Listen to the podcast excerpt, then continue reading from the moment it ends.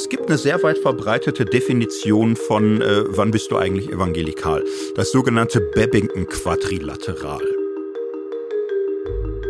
Ich habe es nochmal komplett gelesen. In diesem Buch ist so gut wie nichts wahr. Ist eigentlich alles falsch. Das war jetzt schon ein bisschen bewertend. Das auch, war bewertend, ne? klar. War schon bewertend. Das war bewertend, ja.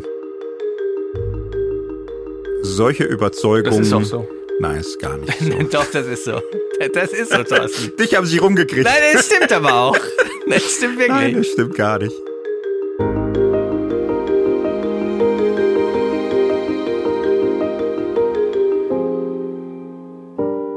Herzlich willkommen zur zweiten Folge von Wort und Fleisch. Mit dabei wie immer Thorsten Dietz und meine Person Martin Christian Hühnauf. Und ähm, ich freue mich sehr, äh, dass wir jetzt mal konkret einsteigen. Die erste Folge hat ja viel so paar Ecken reingeguckt, was angerissen, aber jetzt geht's mal ganz intensiv um eine christliche Strömung, die Evangelikale. Und die Folge heißt Der Aufbruch der Evangelikalen. Hm. Wo? Was ist da los, Thorsten? Ja, der Aufbruch der Evangelikalen. Was sind die Evangelikalen? Erstmal, wo kommt das Wort her? Erstmal ein bisschen Standardwissen. Mhm. Nicht? Ähm, Evangelical ist äh, englisch, amerikanisch eigentlich evangelisch gewesen. Jetzt gibt's da Alternativen. Du kannst auch Protestant sagen oder Lutheran mhm. oder Baptist und so. Also ein Wort äh, hat ja die Bedeutung, die man ihm gibt oder die es im Gebrauch bekommt. Mhm. Und ähm, das Wort Evangelical, evangelisch, kann man sehr weit verstehen im Sinne Evangelical Evangelical Lutheran Church, dann heißt es eigentlich wie auf Deutsch evangelisch. Es hat aber einen Sonderklang bekommen. Und im Deutschen hat das Kunstwort evangelikal diesen Sonderklang nachgeahmt. Entstehung mhm. ist in den 60er Jahren. Billy Graham, ein Evangelist, hat äh, in Deutschland äh, Stadien gefüllt, Vorträge gehalten, zum Glauben gerufen an Jesus Christus. Und äh, dann hat er nachher gesagt, ähm, geben Sie Ihr Leben Jesus Christus und danach schließen sich an einer Evangelical Church. Okay, aber nur noch das Einhaken. 1920 gab es das Wort noch nicht. Nein. Also Deutsch-evangelikal schon mal gar nicht ja. und Evangelical hatte in den, im englischen Sprachraum anderen Klang andere Bedeutung. Okay, und, und Billy Graham füllt es es wird um und mit Billy Graham neu gefüllt, dazu gleich nochmal. Ja, okay. Genau, und es entsteht als deutsche Übersetzung dafür, weil der Übersetzer dachte, Billy Graham wollte nicht sagen, schließen sich der EKD an. Das hat er auch ganz richtig gespürt. Also hat er gesagt, Evangelical Church ist äh, evangelikal irgendwie gemeint war im Sinne von Jesusgläubig, Bibelgläubig, bekehrt, wiedergeboren. Äh, im Grunde im Sinne von evangelischer Allianz, wo missionarisch erweckte, pietistische, freikirchliche Gruppen sich schon viel länger verbunden ja, haben. Ja, ja. Und jetzt immer zu Billy Graham. Billy Graham ist ja der Evangelist. Also das mhm. ist ja aber dieses Format gab es ja schon vor ihm. Mhm. Also irgendwie, dass da ein besonders redegewandter Preacher mhm. über die Lande zog und in einem Zelt oder in einer Halle irgendwas erzählt hat über die gute Botschaft von genau. Jesus Christus und am Ende der Veranstaltung hat man die Möglichkeit, bevor man vom Auto überfahren wird, nochmal alles klar zu machen. Genau. Und das ist das Interessante. Also der Terminus Evangelical, evangelikal entsteht nach dem Zweiten Weltkrieg.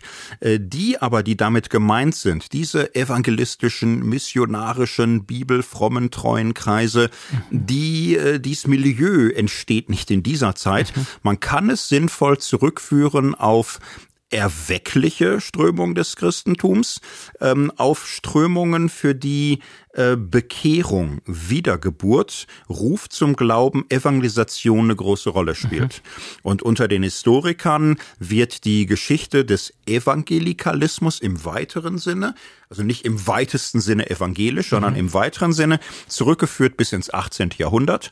Great Awakening, Leute wie Whitfield oder Wesley, Methodismus, das mhm. ist ein neuer Typus von Christentum. Der Unterschied zu dem davor ist, du wirst nicht mehr rein geboren in deine Glaubensgemeinschaft und dann im Glauben erzogen. Mhm sondern in den Glauben kommst du durch eine persönliche Lebensentscheidung für Jesus Christus.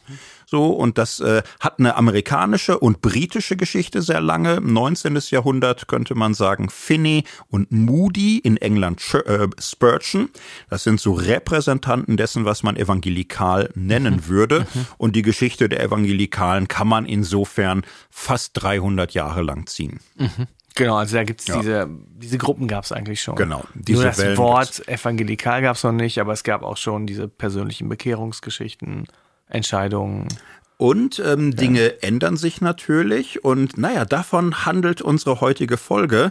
Ähm, es ist ja so kompliziert. Es gibt Evangelikale, die würden sagen, wir Evangelikale glauben, was Christen 2000 Jahre lang geglaubt haben. Solche ja, Überzeugungen. Das ist auch so Nein, ist gar nicht so. Doch, das ist so. Das ist so, Thorsten. Dich haben sie rumgekriegt. Nein, das stimmt aber auch. Das stimmt wirklich. Nein, das stimmt gar nicht. Nein. Nein, ähm, nein, das stimmt gar nicht. Ein bisschen. Wir müssten es vergleichen. Äh, stell irgendeinen Evangelikalen neben Bonifatius oder neben Martin Luther oder neben Augustinus und warte ab, was passiert. Eins, ne? zu eins. Okay, wenn das deiner Erfahrung entspricht. Nein, ich glaube, das ist, das ist wirklich, das ist das Selbstverständnis. Ja, das ist das Selbstverständnis, ja. genau.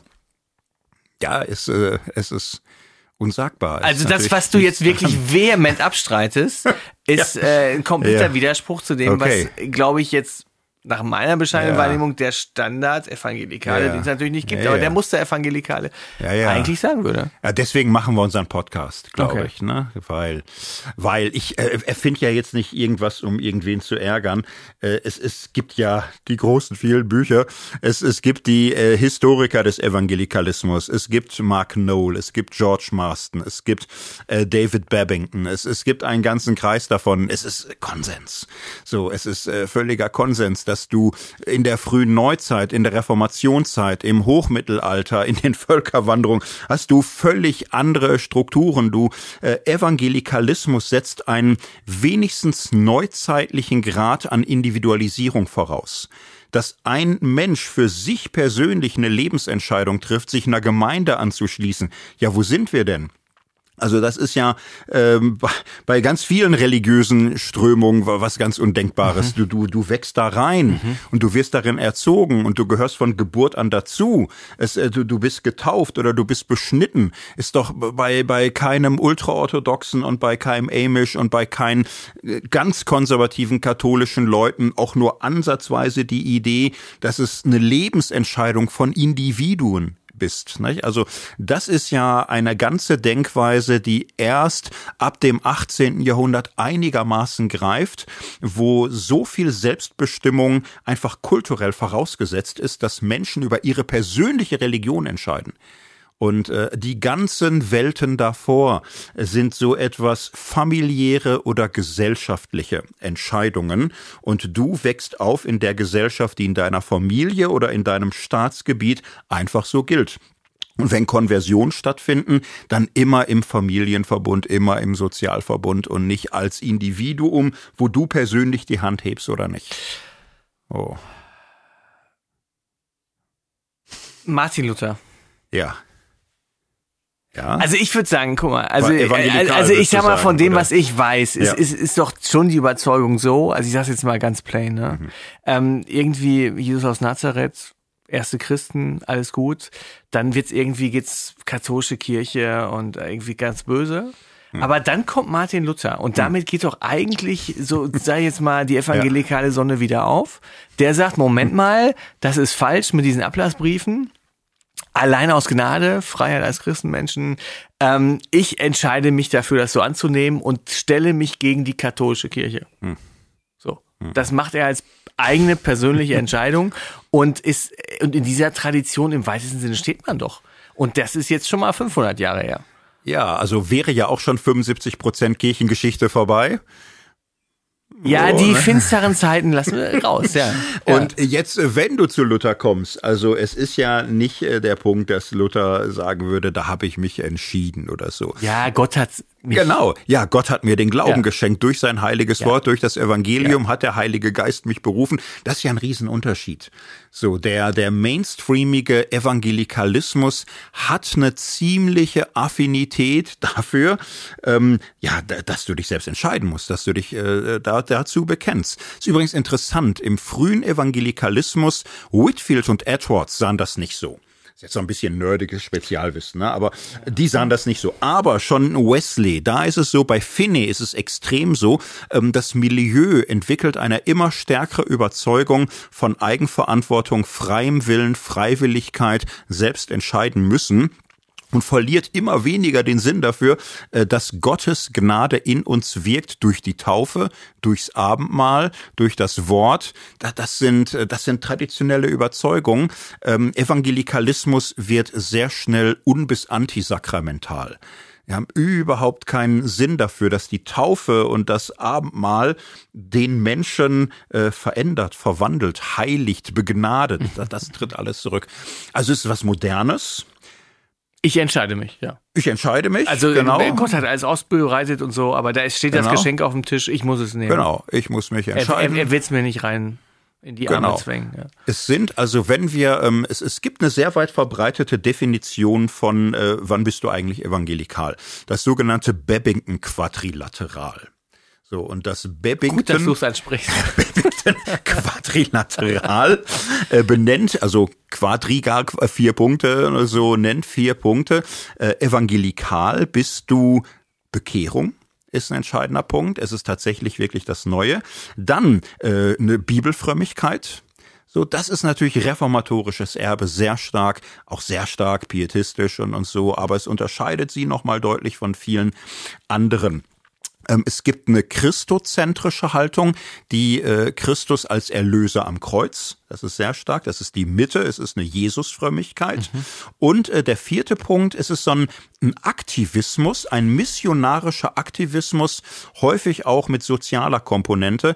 Also es ist ein Wille zur Weltgestaltung da. Mhm. Mit diesem evangelikalen Mindset äh, kommt richtig in Fahrt Weltmission die Reformatoren haben ja nicht die Idee zu sagen, wir haben das Evangelium entdeckt und jetzt senden wir Wittenberger Studenten nach Südamerika, nach Afrika, nach mhm, China. Das mhm. findet gar nicht statt. Mhm. Gar nicht. Es ist eher so die Idee, die Apostel waren ja in aller Welt.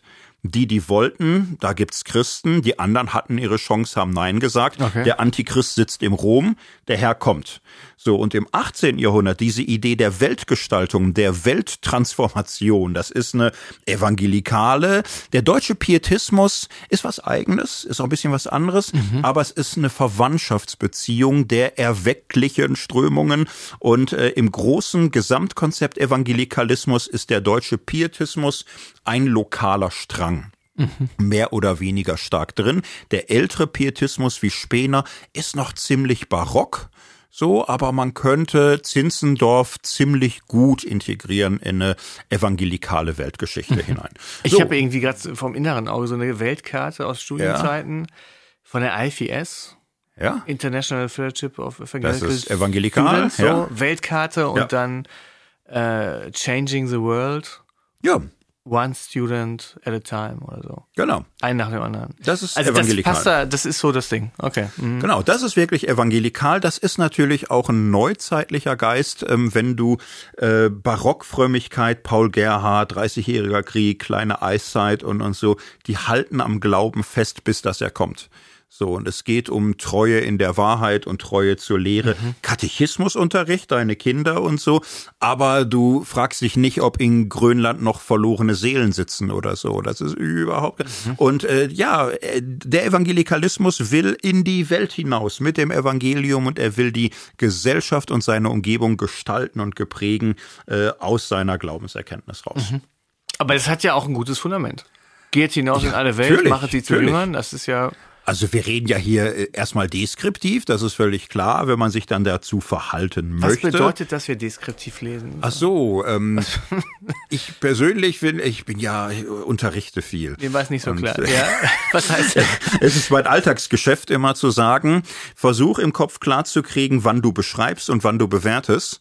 Und alle deine Beschreibungen äh, unterstell dem Anspruch, dass sie jeder nachvollziehen oder teilen können sollte, ansonsten müsst ihr reden. Ja. Bei deinen Wertungen, da sagst du ich. Das muss überhaupt keiner teilen, aber das ist dann deine persönliche Bewertung. Ja. Und äh, auch, auch, wie, auch selbst beim Podcast finde ich immer, was man über Dinge, über Entwicklung, über Menschen, über andere sagt, sollte in der Beschreibung her wahr sein, soweit es geht.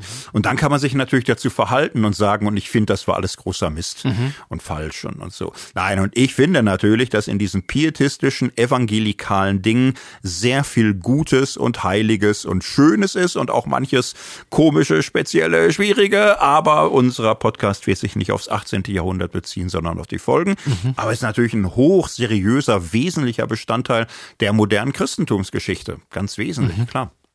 Ja. Ja. Okay.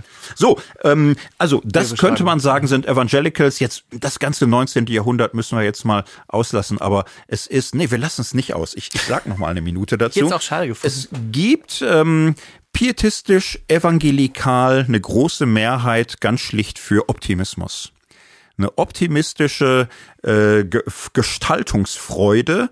Man, man traut sich's auch zu. Man hat Pläne der Generalreformation der ganzen Welt.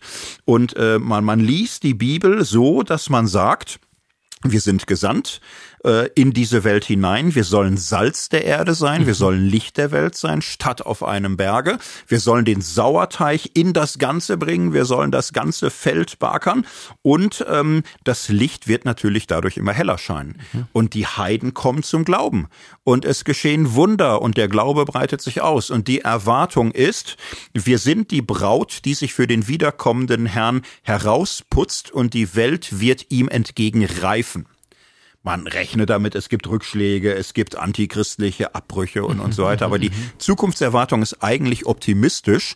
Man sagt zum Beispiel, in der Bibel steht doch ganz klar, mit Israel, da kommt noch was. Im Moment glauben die alle gar nicht. Aber Israel, da wird noch was kommen. Israel wird Jesus annehmen und es wird besser in jeder Hinsicht. Und dieser optimistische Geist ist für große pietistische evangelikale Strömung im 18. und 19. Jahrhundert lange tragend.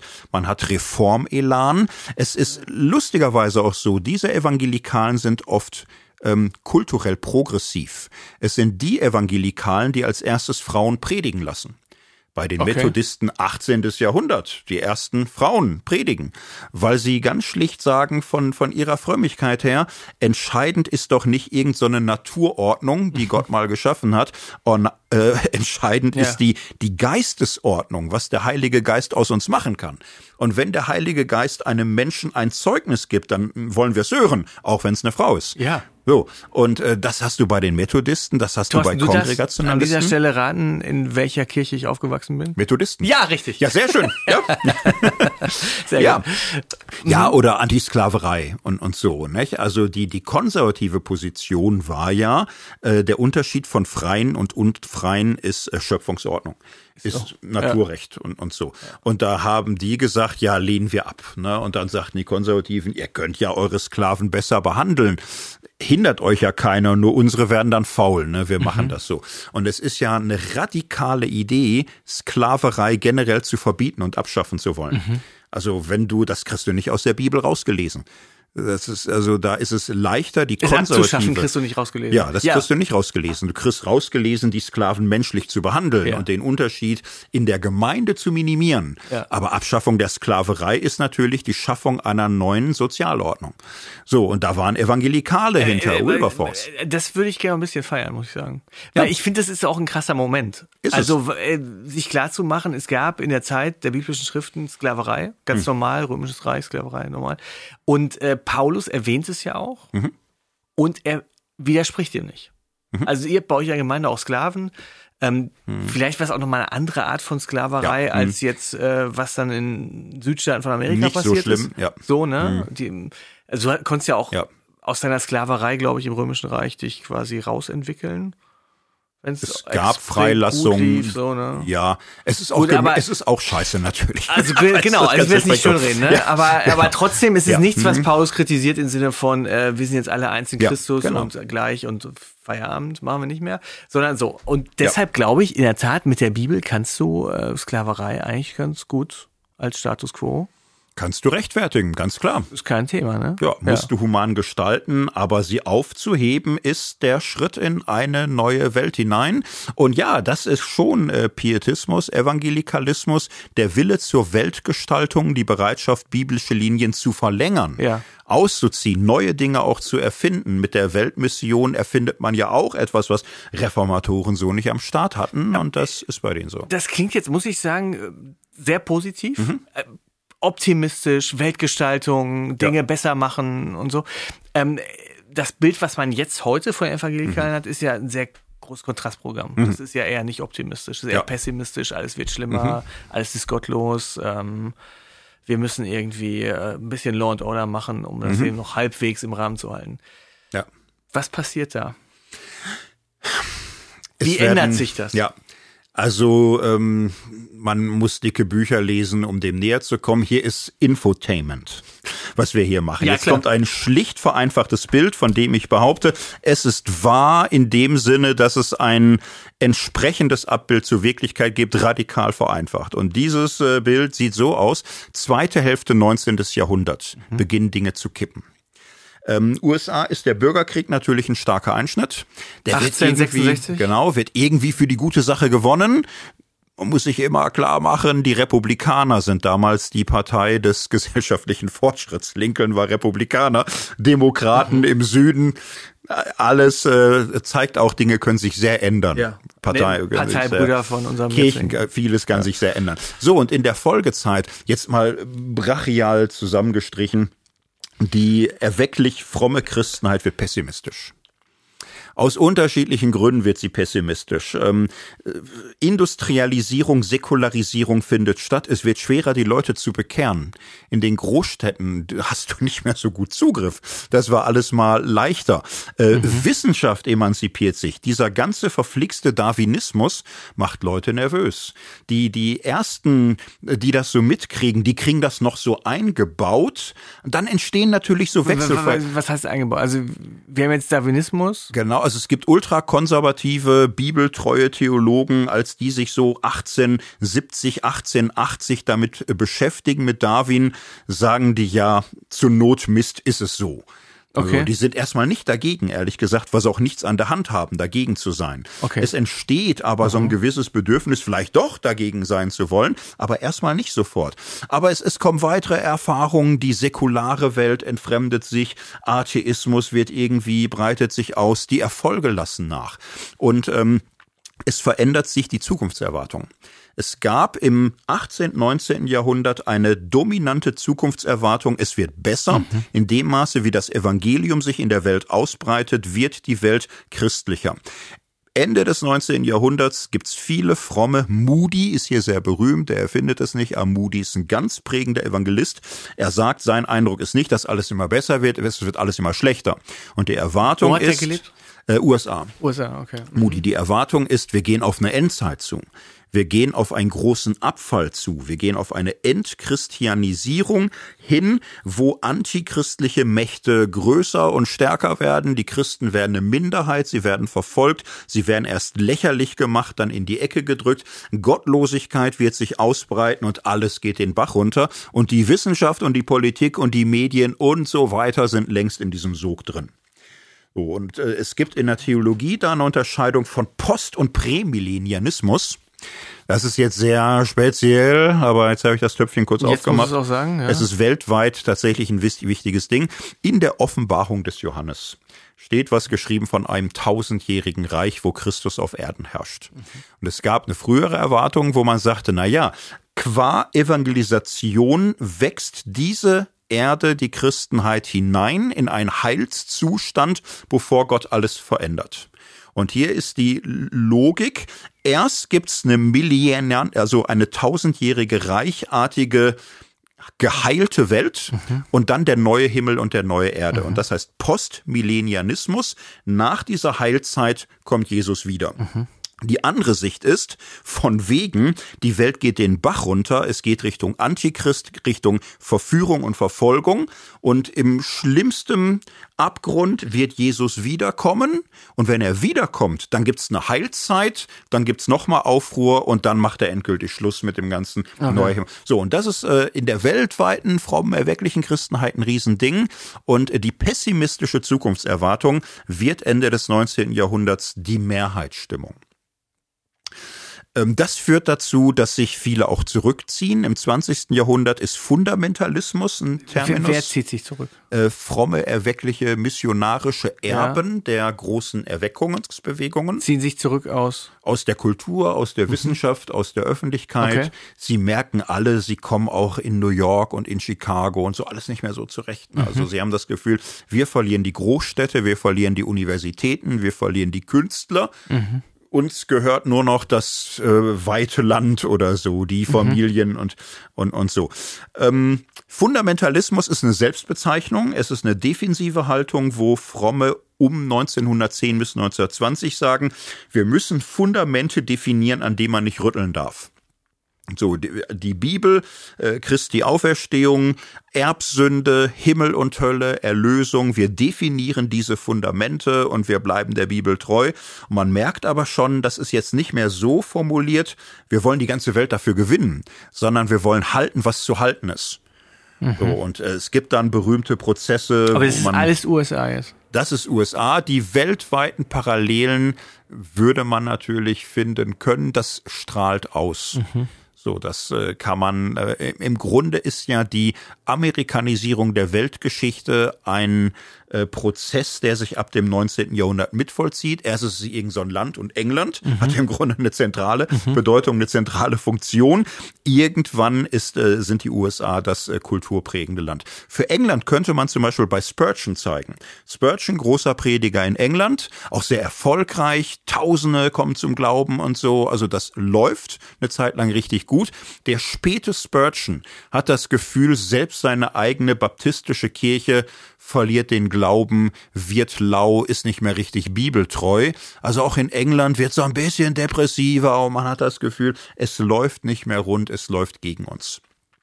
Die erste Hälfte des 19. Jahrhunderts sind konservative, erweckliche, pietistische, missionarische, fundamentale Christen eher in einer defensiven Position. Und ja, ich meine, das ist die Zeit, die wir alle kennen aus den Geschichtsbüchern. Erster Weltkrieg, Zweiter Weltkrieg, mhm. Weimarer Republik, äh, Drittes Reich. Man hat auch nicht das Gefühl, dass in Deutschland da lauter Pietisten, Evangelisten, Erweckte wichtig sind, um die Weltgeschichte zu verstehen. Mhm. Hat man in den USA das Gefühl, man muss äh, Evangelikale und Fundamentalisten kennen, um Roosevelt zu verstehen oder The New Deal oder Great Depression oder um John Steinbeck zu lesen oder Hemingway zu verstehen oder Wilson oder hat man auch nicht. Mhm. Die sind nicht wichtig. Sie sind irgendwie da, sie, sie glauben auch. Aber im Grunde kann man die komplette Kultur, Geistes- und Politikgeschichte der meisten Länder erzählen, ohne sich auf streng religiöse Gruppen zu beziehen. Das ist in der ersten Hälfte des 20. Jahrhunderts das Ding. So, und nach dem mhm. Zweiten Weltkrieg ähm, fängt an, sich etwas zu ändern. Es gibt eine Reihe ähm, in den USA, aber auch in anderen Ländern, die das Gefühl haben, es läuft für uns nicht so gut. So, wir, wir sind Was ja aus deiner jetzigen Beschreibung auch stimmt. Ja, stimmt, stimmt, absolut. Ja. Es, gibt auch, es, es läuft nicht, ist nicht so nur ein Gefühl, es ist ein, es läuft nicht so gut. Genaue es, es war, Beobachtung. Es war eine Weltflucht, es war ein Rückzug in alles. Man hat sich zurückgezogen aus Wissenschaft, aus sozialer Tätigkeit teilweise. Das galt dann auch als linksliberal, USA Social Gospel. So auch in, in Deutschland christlich-sozialer Kongress wird liberaler. So die ganze Diakonie, das begann ja mal mit Erweckungsbewegungen in mhm. Deutschland sehr stark. Mhm. Und dann hat hat man irgendwo das Gefühl, die erweckten Einrichtungen in Deutschland werden gemäßigter, werden liberaler. Es wird eigentlich eine linksprogressiv moderate Angelegenheit, sich in die Gesellschaft einzubringen. Fromme Christen werden die Stillen im Lande, ziehen sich zurück. Mhm. Und äh, für diese Entwicklung ist Billy Graham jetzt schlicht ein Game Changer.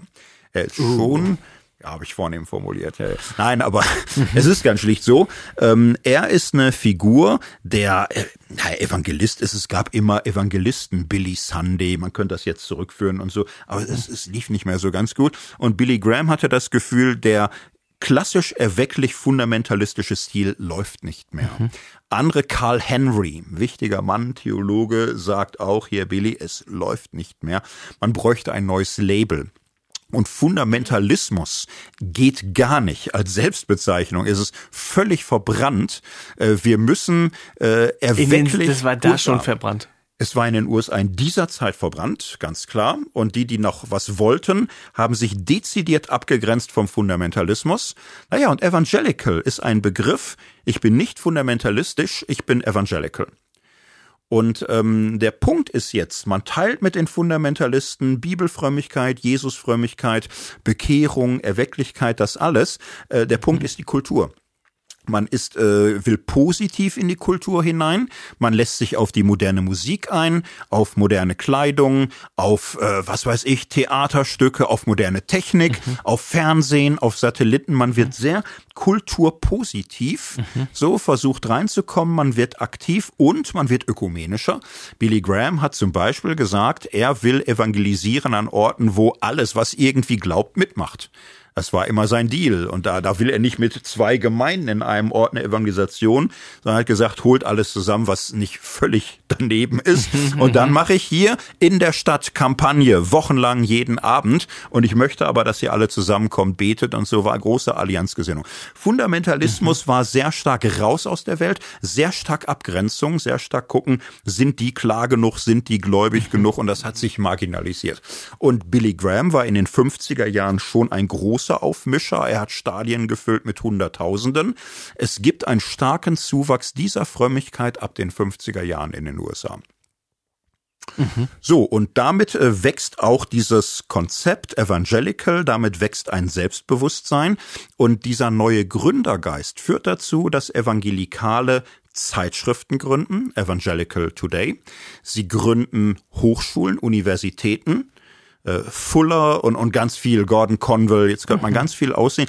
Im Grunde waren das mit die klügsten Entscheidungen, Zeitschriften, Fernsehsender, Universitäten zu gründen. Also man kriegt richtig äh, die Hand an die großen medialen Steuer in einer sehr liberalen Gesellschaft, wo da viel geht, wo nicht alles verteilt ist durch Staatsfernsehen mhm. oder so. Mhm. Insofern waren die USA ein ideales Land mit sehr viel Tatkraft, sehr viel bewegen zu können und es wird eine, äh, eine Bewegung, die irgendwann auch richtig Selbstbewusstsein ausstrahlt. Mhm. Das macht sie weltweit attraktiv. Mhm, mh. Denn die deutschen frommen, äh, viele andere Länder, richtig rund läuft's nicht. Man ist eine kleine Minderheit, die keiner so richtig auf dem Schirm hat oder so.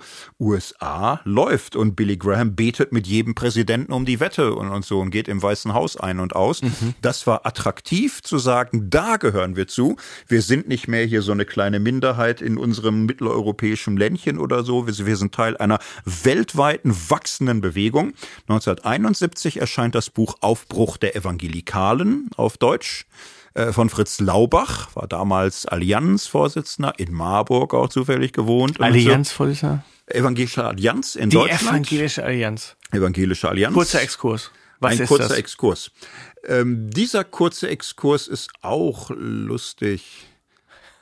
Äh, ich überlege gerade, ja gut, jetzt stecken wir ja mittendrin, nicht? Die Evangelische Allianz bildet sich in der Mitte des 19. Jahrhunderts in England.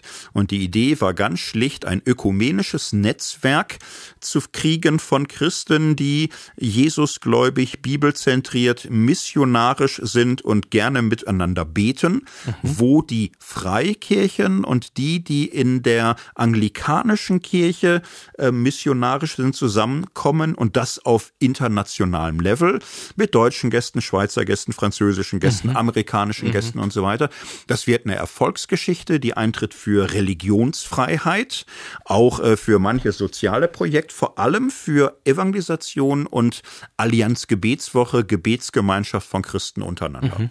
Nach dem Zweiten Weltkrieg also eine ist Sammlungsbewegung. Eine Sammlungsbewegung. Schon über Kirchen hinweg.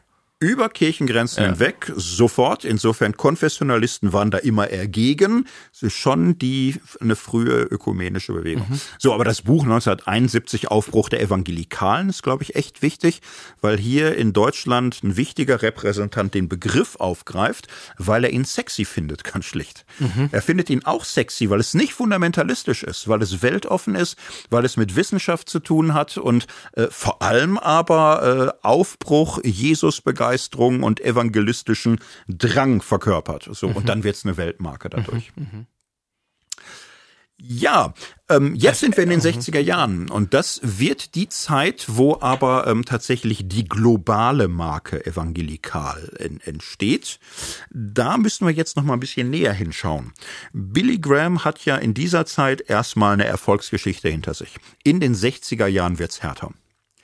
Ähm, in den wann, wann fängt er an? Ende der 40er Jahre. Ende der 40er? Ende der 40er fängt er an. Und ist, was ist er von Hause aus? Er ist, ja, Prediger, aber er ist eigentlich so schnell Evangelist, er ist sein Leben lang Evangelist. Und aus was für einem Teil kommt er? Frag mich so Sache nicht, das googeln wir nach. Ich, ich aber, aber weil, weil ich mich gefragt ja. habe, ähm, also ist ja jemand, der es schafft, dann, du hast es eben ausgeführt, man, mhm. dieser Rückzug aus Städten und so. Er ist, glaube ich, schon jemand, der es wiederum schafft, in die Städte reinzukommen. Genau. Ne? Er kommt in die Stadien, er so. kommt an Celebrities und, und so, ja. nicht? Er lässt Prominente bei sich auftreten. Johnny Cash steht ewig immer wieder mal auf okay. großen Bühnen und okay. so, nicht? Also schon Okay. Genau, das kriegt er. Okay, hin. und das, dann hat er einen Rausch in den 50ern, sagen wir mal. Genau, auch in Deutschland damals schon, mhm. auch da schon große. So, in den 60ern wird schwieriger. Es wird aus verschiedenen Gründen schwieriger. Die Gesellschaft, ja, ist im Wandel. Mhm. Und dieser Wandel der 60er Jahre spielt den Evangelikalen nicht so in die Hände hat unterschiedliche Gründe. Der eine Strang des Wandels ist die Bürgerrechtsbewegung, Martin Luther King, Rassismus. Und das sind ähm, für Evangelikale schwere Auseinandersetzungen. Sie haben in den Südstaaten natürlich viele Anhänger, die tief befangen sind in Überzeugungen, die wir heute rassistisch nennen würden, die Gott sei Dank auch. Also selbst die Southern Baptists sagen ja inzwischen, sorry, aber unsere Vorfahren waren wirklich Rassisten, müssen wir zugeben. Mhm. Und so. Das war aber nicht das, was denen in den 60er Jahren leicht von den Lippen ging. Und es war aber gar kein Gewinnerthema für Evangelisation, Rassenfrage, äh, Martin Luther King, die werden da so ein bisschen kaltgestellt, ehrlich gesagt. Die Menschen interessieren sich für Sachen, für die Billy Graham gar nicht so eine Antwort hat. Er lässt sich auch mit Martin Luther King fotografieren, er lässt sich mit Schwarzen fotografieren mhm. und sagt, vor Gott sind alle Menschen gleich. Aber mhm. er ist jetzt nicht der, der es verkörpert. Das geht vielen Evangelisten so. Es wird natürlich immer schlimmer. Die ganze neue Musik und so, die Beatles gehen nicht mehr mit ihm auf eine Bühne und beten. Mhm. Die fahren nach Indien und fangen an zu meditieren es, es wird äh, irgendwie internationaler. Die sexuelle Revolution, da ist völlig vorbei. Mhm. So, also dass Menschen Selbstbestimmung wollen und Freiheit, Christopher Street Day Parade, das sind lauter Dinge, äh, wo sich eine Kultur löst von einer äh, konservativ äh, traditionsgebundenen, nicht selbstbestimmten, sondern traditionsbestimmten Lebensform hin zur persönlicher Entscheidung für was ich gut finde, was mir gut tut, was mir gefällt. Mhm. Das ist für Evangelikale etwas, wo sie fremdeln oder wovon sie abgestoßen sind und worin sie Niedergang sehen. Mhm. Und ähm, in dieser Zeit äh, entsteht eine zunehmende Spannung, zunehmender Konflikt einer sich liberalisierenden Gesellschaft und einer etwas verstörten, fromm missionarisch evangelikalen Welt, die je länger, je deutlicher das als Abfall, als Niedergang, als äh, höchst problematische Gesellschaftsentwicklung mhm. wahrnimmt. Billy Graham verhält sich in dieser Zeit extrem klug, muss man sagen. Er merkt, äh, was äh, zu Hause etwas schlechter läuft, kann man ganz gut auch nutzen dafür, dass man mehr auf Welttournee geht. Okay. Und äh, er ist äh, in Deutschland, er ist in Afrika, er ist in Asien, er ist in Südamerika und, so. Äh, 1966 findet in Berlin ein Kongress statt. Über 2000 Teilnehmer. Billy Graham kriegt ganz unterschiedliche Leute zusammen. Er schmiedet hier eine Koalition auf globaler Ebene zwischen lauter Leuten, die sagen, ich habe in meinem Land ein ganz mieses Gefühl, es entwickelt sich alles falsch. Äh, mhm. Die jungen Leute drehen durch. Die politisieren sich in die falsche Richtung. Alles wird so links und aggressiv. Es wird vor allem anti-autoritär. Mhm. So die jungen Leute gehorchen nicht mehr. Es werden Drogen genommen. Sexualität ist alles, alle Schranken sind im freien Fall. Und äh, Billy Graham schafft es ab dieser Zeit immer mehr weltweit Strömungen zu verbinden, so ein bisschen Einzelkämpfer waren. Er schafft es zum Beispiel Pfingstler dazu zu holen. Werden mhm. ja auf Pfingstler nochmal kommen, aber hat sehr bewusst gesehen, da sind erfolgreiche Pfingstler, die werden von den normalen Southern Baptist oder Evangelikalen ein bisschen verachtet oder mhm. gemieden. Mhm. Billy Graham geht hin zu denen, spricht mit denen, man betet gemeinsam. Er sagt, müssen wir nicht alle zusammenhalten und alle für Jesus einstehen und so die sind auch gerührt und, und so machen da mit. Er trifft sich mit Englischen, mit Deutschen, er macht mit Theologen. Billy Graham ist kein Theologe und so. Aber er schafft es mit John Stott, einem war das deskriptiv? Systematisch oder deskriptiv. Das war deskriptiv. Okay, das war absolut deskriptiv. Nein, aber er, er schafft es Leute wie John Stott, Theologen, die Bücher schreiben konnten, die man lesen kann, die kundig waren und die wirklich irgendwie so und Billy Graham sagt, wir brauchen euch Theologen. Wir brauchen bibeltreue Theologen. Wir, wir brauchen evangelikale Theologie. Das haben mhm. wir zu wenig. Wir brauchen mhm. universitäre Bildung. Er macht vieles sehr, sehr schlau und diese Weltkoalition ähm, entsteht aus äh, der Beobachtung, insgesamt weltweit laufen die Dinge mehr oder weniger gegen uns. Mhm. Wir verlieren hier irgendwie den Zugriff auf unsere jungen Leute. Wir müssen uns völlig neu aufstellen. Okay. Ähm, das ist eine weltweite Bewegung. Es wird auch lohnen, die deutsche Geschichte davon nochmal extra zu betrachten. 1966 gibt es ja einen Tag, wo die Bekenntnisbewegung kein anderes Evangelium ihren Startschuss hat, so in einer großen Tagung. Und ähm, das, die deutsche Entwicklung ist auch nochmal interessant. Weltweit würde ich gerne mal schauen auf die andere Welt, nämlich auf den Ökumenischen Rat der Kirchen. Mhm wie der gleichzeitig das so durchführt. Der Ökumenische Rat der Kirchen. Ich fand es symptomatisch, ähm, die nächste Tagung auf Weltebene ist ja in Deutschland. Die Tagung okay. wäre gewesen, nächstes Jahr, ja. wurde wegen Corona verschoben und keiner hat's gemerkt. Du auch nicht, oder? Ich denke noch mal kurz nach. Nee. Nee, genau. Ey, das wo, ist, wo sollte die stattfinden? In Karlsruhe. In Karlsruhe, okay. Und die wird ja. da stattfinden, 2022, wenn das mit der Seuche alles irgendwie mhm. und wir alle irgendwie. Aber äh, das heißt, ja. hm. Okay, wie, wie, viele Leute? Das hört sich ja groß an, ne? Ja, Tausende werden da natürlich bei sein. Und ähm, der Ökumenische Rat der Kirchen ist in den 60er, 70er Jahren weltweit eine, eine wichtige Institution. Er ist heute eine Institution mit einer wichtigen Geschichte mhm. und das ähm, ja ist wie es ist. Ne? Und was heißt das? Was heißt das? Nein, es, es heißt, dass da wahnsinnig viel Schwung und Energie drin war und äh, in den 60er Jahren hat man das Gefühl, der ökumenische Rat der Kirchen glaubt schon äh, wirklich äh, Arm in Arm mit den Mächten des Guten, Wahren und Schönen dieser Zeit diese Welt jetzt auch äh, richtig weiterbringen zu können. Das ist so die Erwartung. So, nicht? Also der ökumenische Rat der Kirchen ist ja so ein Gremium oder so, mhm. nicht? Aber da entsteht eine Führungselite, da entstehen Generalsekretäre und Sekretäre und, und Sprecher, da werden verschiedene Strömungen zusammenbekommen und es ist da das ganz große Anliegen, die Katholiken haben auf dem Zweiten Vatikanischen Konzil vorgelegt, haben dann so ein bisschen irgendwann den Mut verloren, die weltweite Ökumene muss vorangehen. Mhm. Und äh, wir hören die Signale der Völker unserer Zeit. Wir hören den Schrei nach Freiheit. Wir sehen das Unrecht der Kolonialgeschichten. Wir sehen das Unrecht des Rassismus. Wir sehen auch langsam die Unterdrückung der Frauen. Und wir müssen uns als Kirchengemeinschaft weltweit einsetzen. Äh, für Frieden, für Aussöhnung, für Dialog der Kirchen, für Dialog der Religionen, für soziale Gerechtigkeit, für die Abschaffung von Rassismus, für die Abschaffung der Kolonialsysteme. Und das schaffen wir nur mit ganzer Kraft, denn Christus ist das Licht der Welt, 1961 Neu-Delhi. Und weil Christus die ganze Welt erlöst hat, müssen wir als Christen hier vorangehen. 1968 trifft man sich in Uppsala und mhm. es ist im Grunde eine ähm, ein Sendungsbewusstsein, wenn man diesen Text heute liest.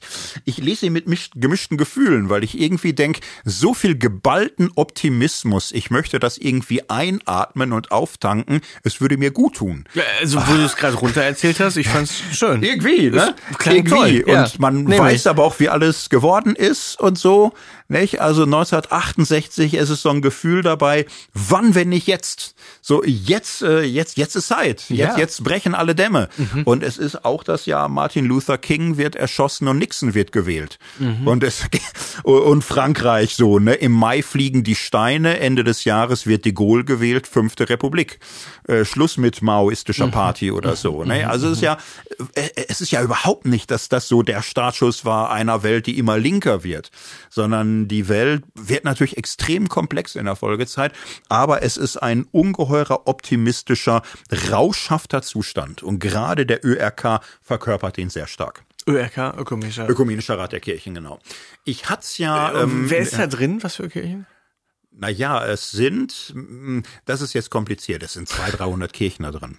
Und Okay. äh, getragen wird es von den weißen westlichen Mainline Churches, die bezahlen auch mehr oder weniger Mhm. die Party und so. Und es sind natürlich Kirchen aus Osteuropa, aus Afrika, aus Süd, also von aus der ganzen Welt. Mehr oder weniger, aber sind da Orthodoxe mit drin? die sind drin, Katholiken? die nicht. Die nicht. Die sind in einer Sektion, aber die gehen da natürlich nicht rein und so, also nicht in den ÖRK. In Teilsektionen sind da untergeordnete Berater, aber die Katholiken nicht. Nein, es sind im Grunde die westlich-liberalen Mainline-Churches, die dabei sind. Man hat die weltweiten Kirchen dabei. Diejenigen, die man aber auf den Tagungen hat, sind natürlich auch Menschen, die einigermaßen westlich was gelernt haben oder Kontakte haben einfach. Nicht? In, insofern ist es so. Und ähm, das Programm, was damals aufgestellt wird, Antirassismus, Demokratisierung, mehr Freiheit, mehr Gleichberechtigung, ist äh, ein, ein große progressive Explosion, wo die Christenheit, so diese Christenheit im Grunde das Gefühl hat, alle Fehler der letzten 200 Jahre, die kriegen wir in den nächsten zehn Jahren ausgebügelt. Wir, wir springen richtig nach vorne. Und dann entsteht ein Effekt. Der Effekt ist ganz schlicht der, die Evangelikalen sehen das nicht und sagen, echt gut gemeint, aber übertrieben. Das sagen die wirklich. Das sagen die nicht. Nee, das sagen die nicht. Ach, das sagen sie nicht. Das sagen die nicht. Nee, nee, weil was die sagen ist, äh, der Antichrist sitzt in der Ökumene. Das ist für sie ein antichristliches Phänomen, es ist für sie ein endzeitliches Phänomen, es ist für sie Abfall, es ist Niedergang, es ist eine Katastrophe. Warum? Um das verstehen zu können, es macht sich vor allem an der Missionsfrage fest. Im Ökumenischen Rat der Kirchen entsteht so eine gewisse Stimmung, dass man sagt, ähm, wir befinden uns in einer Zeit der Dekolonisierung. Die Kolonien werden langsam frei. Und hier ahnen viele früh, es war viel Schuld und Scheiß man jetzt nehme ich so. mal kurz mit, 60er Jahre. 60er Jahre. Ein paar Kolonien gab's noch, ne? Es gibt noch ein paar Kolonien, das wird auch noch, aber 60er, 70er Jahre geht's richtig los. Algerienkrieg und, und so üble Sachen und also so. Frankreich hat noch Kolonien. Frankreich, aber England? England, es, es löst sich auf. Es ist alles Die äh, beiden. Italien, Belgien, Portugal. Portugal war lange noch in Angola, aber es löst sich natürlich an. Okay. Niederlande, Niederlande, Indonesien, also die meisten europäischen Länder, na, nicht die meisten, aber viele. Tatsächlich, viele. ja. Also jetzt nicht mehr die Skandinavien, Deutschland hat man ja auch das alles äh, genommen früher, Mhm. aber äh, das ist ein Projekt. Und äh, im ÖRK ist der Eindruck, unsere Missionsgeschichte ist doch Teil dieser Schuldgeschichte. Wir haben versucht, Seelen für den Herrn zu gewinnen und waren aber Teil einer Ausbeutungsmaschine auf Kosten der Ureinwohner dieser Länder, die wir beraubt haben. Und äh, auf der ökumenischen Ebene ist die Idee, wir brauchen ein anderes Missionsverständnis. Das Heil der Welt ist doch nicht Seelengewinn und sonst alles den Bach runtergehen lassen. Das Heil der Welt ist Humanisierung. Und zur Humanisierung gehört Gottesliebe und Nächstenliebe. Dazu gehört schon auch irgendwie äh, Gott und Hoffnung und so, aber gehört soziale Gerechtigkeit, soziale Aktion, äh, Gerechtigkeit, Teilen gegen den Hunger, gegen Rassismus. Das ist heute Heil. Und äh, die ökumenische Politik war nicht mehr zu trennen. Evangelisation ist das eine und das Wichtigste und die Erweckten machen dann ein bisschen was Soziales, mhm. sondern die Kirche steht für das Heil Gottes, was immer in Zeit und Ewigkeit immer für Leib und Seele, für das Ganze steht. Und man hatte das Gefühl, es gab ja 200 Jahre Mission für die Seele. Mhm. Der Schwerpunkt muss jetzt sein die Humanisierung und nicht mehr die Bekehrung. Und äh, das war eine offizielle ja, Beschlusslage. Missionskonferenz Bangkok 1973 mhm. ging das Wort um von Moratorium der Mission, wo man sagte, wir sollten da keine Missionare mehr hinschicken, die da Seelen bekehren. Die brauchen Leute, die Brunnen graben und Straßen bauen. Das ist viel wichtiger. Mhm. Die Kirche sollten so Sozialprojekte irgendwie voranbringen das ist der wesentliche Trigger für evangelikale, missionarische, Erweckte, dass äh, für sie da klar war, die Ökumene ist durch und durch antichristlich. Und da sind wir raus. Mhm. Und ähm, also wirklich so eine krasse Frontstellung. Eine krasse also Frontstellung. Also nicht nur, boah, die haben da ein bisschen was falsch verstanden oder ja. falsch unterwegs, sondern richtig. Genau. Evil. Evil, genau, also wirklich evil. Mhm. Und äh, wenn man die Texte liest, auch die ökumenischen Texte, also zum Beispiel Jürgen Moltmann, ich habe da mal einen Worthaus-Vortrag drüber gehalten und so, der ist da engagiert, der ist da involviert. Der sehr, sehr gut stark. war übrigens, muss ich an der Stelle sagen. Ja, der kommt Vortrag, ja, ja, irgendwann auch. Und so. Ja, ja. Also der inspiriert diese Ökumene sehr stark. Bangkok 73, er verfasst da auch Texte mit. Ah, okay. Und ähm, es ist eine Verbindung von Christus, Glaube und Menschenfreundlichkeit. Also das ist, ich meine, das das deskriptiv. Ich weiß, dass das andere bestreiten wird. Ich meine aber, es ist die Wahrheit, dass von Radikalen abgesehen in der Ökumene schon auch viele waren, die gesagt haben, es gehört zusammen. So, und aber es gibt eine evangelikale Lesart, die im Grunde sagt, Mission wird verraten, es soll nur noch Soziales passieren und dann sind die noch so verlogen, dass sie es nicht zugeben mhm. und so tun, als wäre das auch irgendwie noch mit Glaube mhm. gefüllt. Mhm. Und was hier aufeinander prallt, ich hatte es ja im Teaser in der letzten Folge, ist ein messianischer Universalismus und ein apokalyptischer Dualismus. Okay. Was ist der messianische Universalismus? Der messianische Universalismus in der Ökumene ist im Grunde die Logik ein Herr, eine Gemeinde, eine Welt. Und die eine Gemeinde Jesu Christi lebt in der einen Welt und wir müssen für diese Welt einstehen. Und Jesus als das Licht der Welt wurde auferweckt und die Auferweckung Jesu Christi ist eine Vorwegnahme des neuen Himmels und der neuen mhm. Erde. Und als Nachfolgende dieses Jesus von Nazareth ist es unsere Bestimmung, zeichenhaft vorwegzunehmen, das, was die neue Welt Gottes ausmacht. Und das Reich Gottes ist nicht, äh, was weiß ich, Essen und Trinken, sondern Frieden, Gerechtigkeit mhm. und Freude im Heiligen mhm. Geist.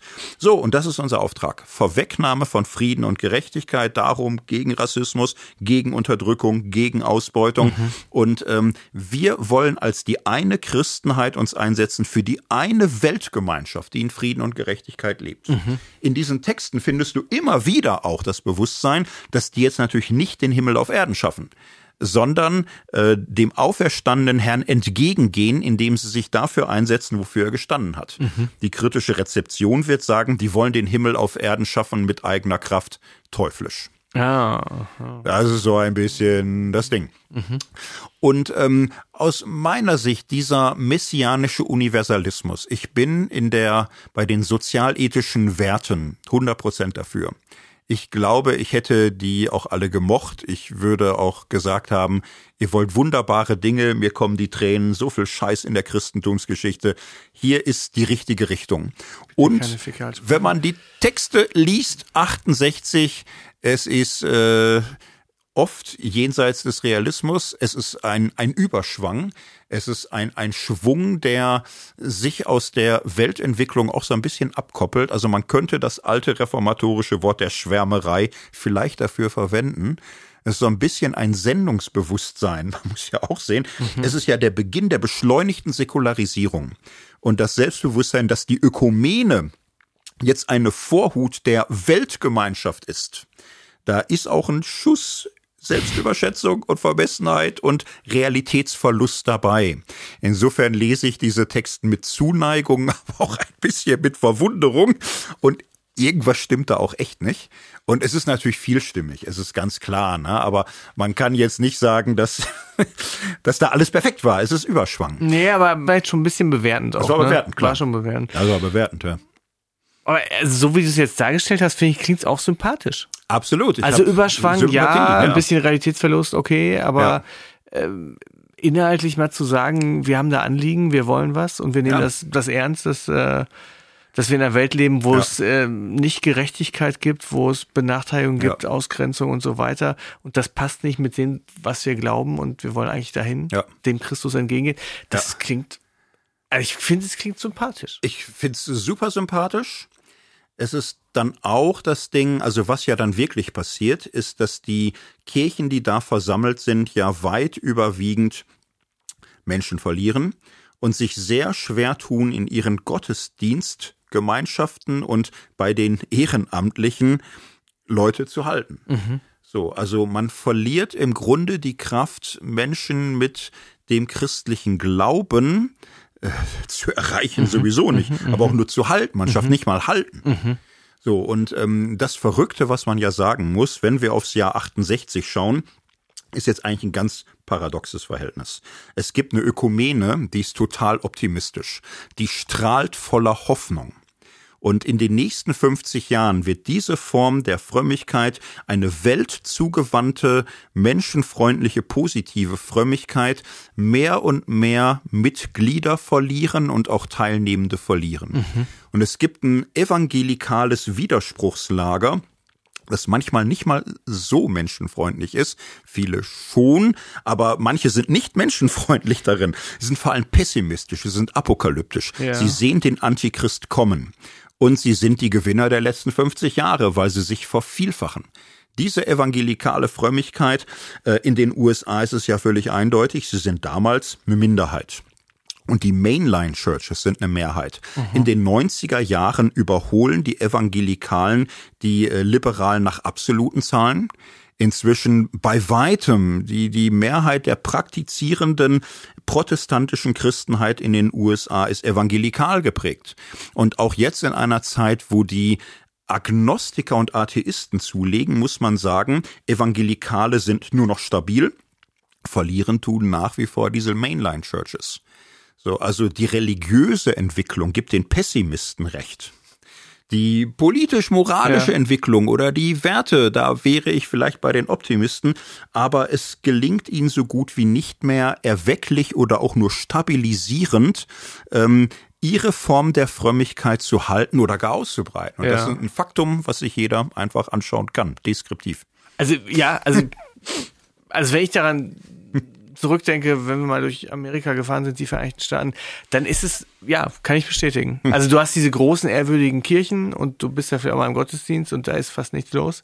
Und dann gibt's halt evangelikale Veranstaltungen, Ja. die aus allen Nähten platzen. Das Ja. ist, ist schon die Erfahrung. Ja. Also diese ganz klassischen äh, methodistisch-baptistischen Kirchen, da, da ist nicht viel los. Ja, presbyterianisch, äh, episkopal oder so. Also was vielleicht davon noch losgekoppelt ist, äh, sind diese, diese, die schwarzen Ja, Kirchen. die, die folgen Gospel Churches so. ja.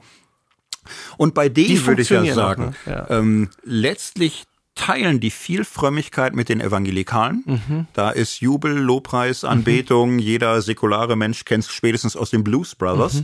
Also da ist Religion lebendig. Mhm, Und das gab's schon vorher, ne? Das gab schon vorher, So, klar. ja. Das ist eine lange, schöne, spannende Geschichte. Ähm, ja, und was evangelikal, also der Weltbestseller schlechthin ist äh, Alter Planet Erde von Hal Lindsey. 1970 erschien es ein Hal Buch mit Lindsey. Hal Lindsey. Der Vorname H-A-I-L. H-A-L. Heißt Okay. wie der Computer aus Ah, okay. äh, diesem Science Fiction. Weltauflage 35 Millionen. Die Botschaft ist, die Welt geht unter. Wie war der Titel? Alter Planet Erde, wohin? Alter Plan. Great Late Planet Earth, glaube ich, oder Late Great Planet Earth. Aber einfach mal gucken, es ist eins der meistverkauften Sachbücher des 20. Jahrhunderts. Wirklich. Ja, 35 Millionen. Also es ist on the top. Es hängt fast alles ab. Die Botschaft ist, der Antichrist kommt, die Welt geht unter. Es wird eine Welteinheitsregierung geben. Äh, Amerika geht den Bach runter. Es wird eine Verschwörung antichristlicher Mächte geben. Der Kommunismus breitet sich aus. Die gelbe Gefahr wächst von China her. Die Araber werden die Schwarzen führen gegen Israel. Und am Ende wird alles die Schwarzen ja man liest äh, das Buch Daniel ganz wörtlich ne? Man man sieht äh, der König des Nordens und der König des Südens werden sich vereinen. Man sagt König des Nordens das muss Russland sein. Der König des Südens Ägypten ist hier das Haupt. Die Araber, die werden ganz Afrika mitreißen, es werden alles Kommunisten. Man sieht den Kommunismus auf dem Vormarsch, man sieht okay, den Maoismus der damaligen Zeit. Kann, weil es so bruchstückhaft. Ja. Also im Prinzip, äh, Herr Lindsay schreibt Anfang der 70er. 1970 so, ein Buch. Ein genau. Buch, wo er sich apokalyptische Literatur ja. der Bibel anschaut. Genau. Und dann guckt er da rein und sagt, was das für seine Welt in Kürze bedeutet. Genau. Also er interpretiert diese Schriften. Genau, inklusive, inklusive Schlachtpläne. Ja, du hast da Karten, da siehst du die Russen von oben in Israel einfallen, die Ägypter von Süden. Äh, Europa wird auch kommunistisch, mehr oder weniger, wird antichristlich, wird liberal und, und so. Man hat eine riesen Kommunistenfurcht übertragen auf den liberalen Zeitgeist der 68er. Nennt man teilweise Kulturmarxismus. Amerika wähnt man im Niedergang, auch hier glaubt man, wird man sich kaum wehren können. Ja. Es ist auch die Überzeugung, Israel 48 war der Beginn der Endzeit im engeren Sinne. Herr Lindsay ging davon aus, eine Generation ist maximal 40 Jahre. Das heißt, spätestens 1988 ist Schluss. Aber Gott sei Dank sagt Jesus, wenn diese Zeit nicht verkürzt würde, würde ja keiner gerettet werden. Also kann es noch schneller gehen. So, Herr Linze ging davon aus. 1988. 88, genau. 88. Dann 88 war ja nicht Während so viel. Die Wiedervereinigung Manche haben dann gesagt, eine Generation könnte auch 70 Jahre sein, dann wäre 2018 geworden. Nein, und wenn du das Buch liest, ich habe es nochmal komplett gelesen, in diesem Buch ist so gut wie nichts wahr, ist eigentlich alles falsch. Aber das heißt, es ist so gut wie nichts. Also so wie du es präsentiert hast, ist es pure Fantasy. Es ist ja, es ist reine so, Fantasy. Also auch was da geweissagt wird, es passiert immer das Gegenteil. Da steht, Amerika so, wird okay. Niedergang erleben, Europa wird politisch immer mächtiger werden. Okay, okay. Der Kommunismus breitet sich auch. Also du meinst, wenn man es jetzt in der Rückschau anschaut, ja. dann sieht man, er hat leider fast immer falsch gelegen. Er hat fast immer falsch gelegen und damit die Menschen gewonnen. Das, das ist, das sind, äh, das sind so. Äh, Bob Dylan bekehrt sich 1978, steht mit Herr Lindsay auf der Bühne, Nein. hält Vorträge und predigt diese Dinge. Drei Jahre war er da richtig drin. Er hat sich da richtig charismatisch. Wir kommen auf das Thema, können wir gerne noch drauf eingehen. Seine Wirklich? Jesus Years. So, also ganz viele Leute haben das äh, geschluckt. Und das ist ja eine, eine, eine Welle, eine Matrix, die sich durchzieht. Und ähm, das Weltbild, was du darin bekommst, ist ein duales es läuft hinaus auf die Konfrontation der Antichrist gegen die letzten Gläubigen. Und den Antichrist erkennst du an eindeutigen Markern. Der Antichrist will weltweite Versöhnung.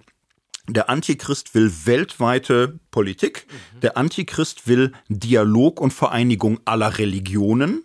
So, und er verspricht Frieden und Gerechtigkeit. Und äh, er wird bis dahin, wie, wie wird er das schaffen? Er wird Chaos errichten. Mhm.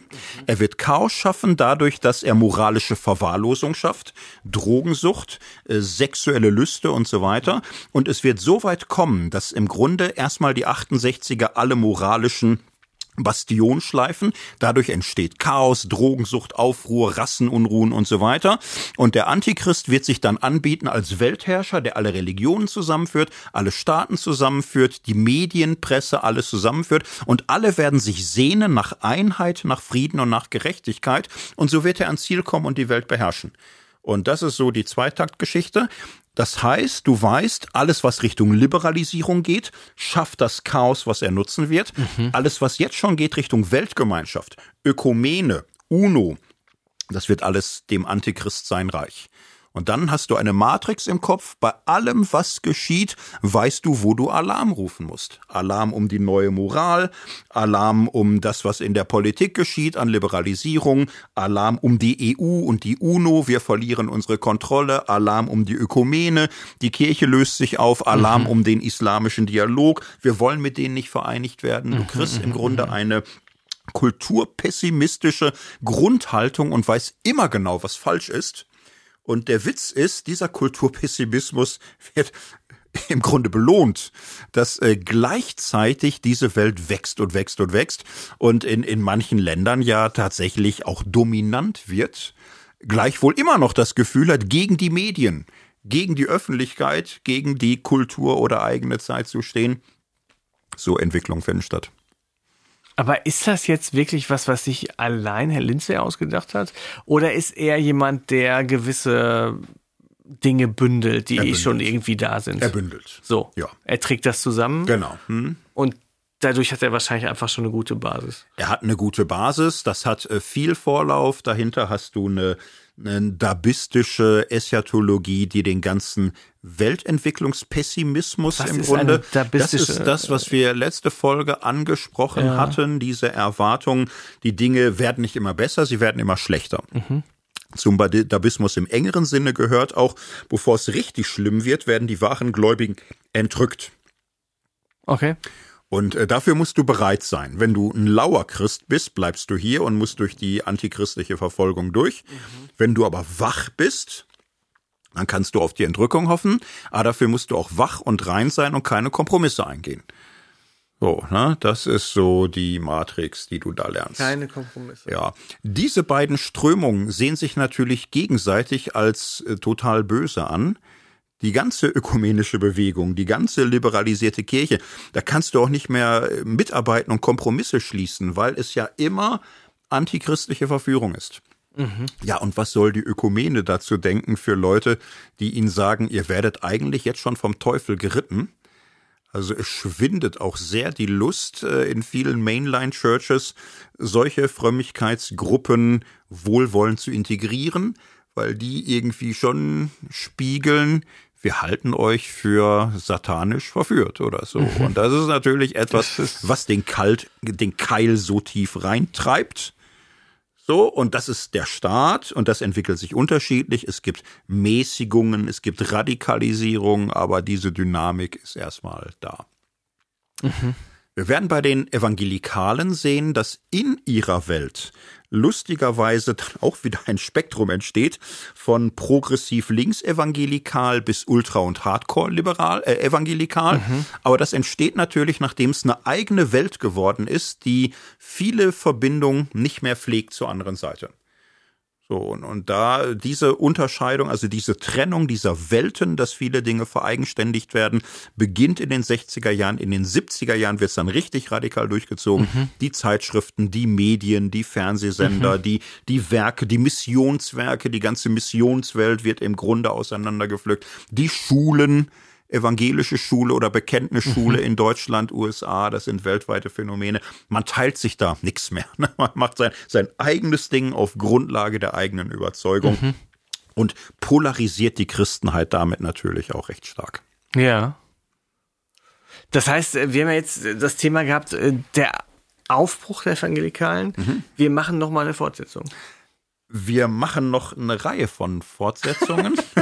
Nein, und die Fortsetzung, ähm, es lohnt das Ganze zu betrachten mit Fokus auf äh, Pfingstbewegung, charismatische Bewegung, im Blick auf Evangelikale und Politik, äh, im Blick auf natürlich die kirchliche Entwicklung, Linksprotestantismus, Kulturprotestantismus, mhm. einfach mal im Vergleich. Wie versucht Kirche so etwas zu integrieren? Versucht sie es überhaupt oder mhm. tut sie es nicht? Mhm. Was sind katholische Parallelen dafür? Also wir werden zehn Stunden hier sehr gut vollkriegen mit solchen Themen. Aber ich glaube, für die äh, große Polarisierung der 1960er Jahre war das jetzt, glaube ich. Ein ganz guter Ritt, Start, ne? Ja. ja, also ich brauche jetzt auch eine Pause, glaube ich. So machen wir es.